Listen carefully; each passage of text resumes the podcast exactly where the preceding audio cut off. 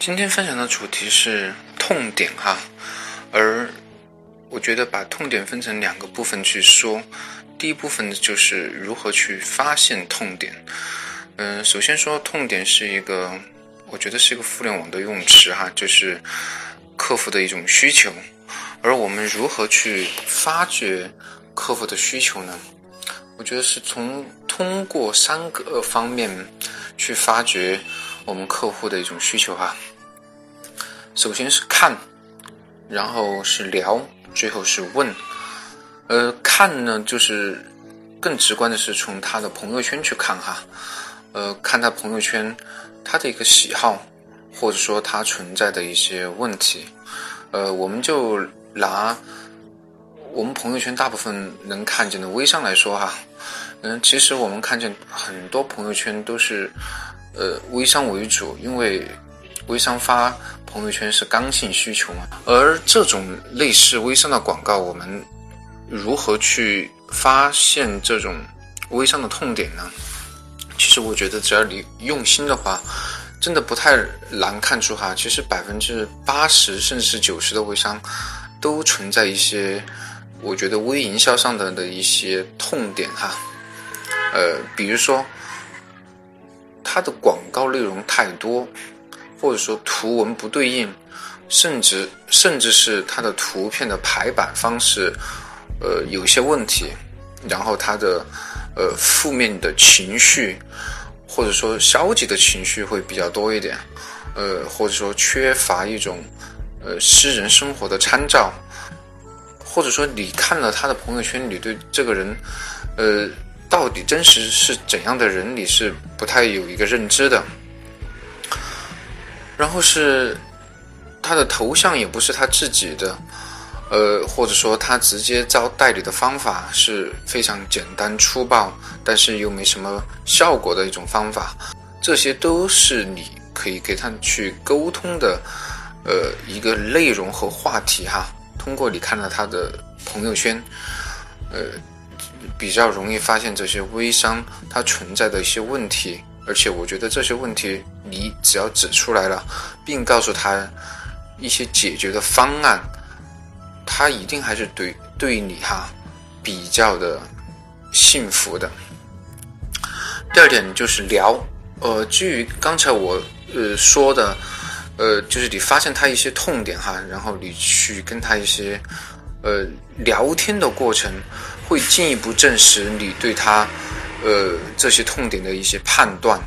呃，了解他的现在存在的一些，呃，问题，而且我觉得聊可能也是对自己的一种展示，因为我觉得微商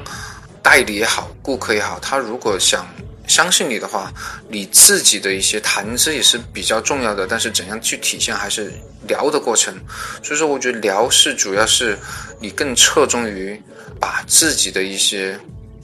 高光的部分去进行一个展示，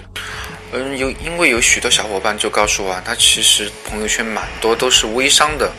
呃，但是都是做其他项目的微商哈，不知道怎么去跟他聊。我觉得有几个相对固定的问题，可以以问题作为聊天的基础哈。首先说，你问他他的收益情况如何，他如果说一般的话。其实你就可以站到他的角度去帮他去分析这个原因呐，比如说他的朋友圈的人数有多少？如果我觉得两千人以下的朋友圈的话，其实人数真的还是蛮少的。然后他有没有去进行相对说比较专业的微营销的培训？因为微商现在做到今天哈，呃，越来越多的产品还是需要这种呃专业的微营销的培训作为长期的支持。然后项目本身有没有品牌支持和团队的配合？因为如果没有品牌背书哈，其实，在微商现在大浪淘沙，这么多品牌。竞相进入这个领域的时候，如果你品牌很弱的话，哪怕你的价格再便宜，都很难有比较强有力的销售力哈。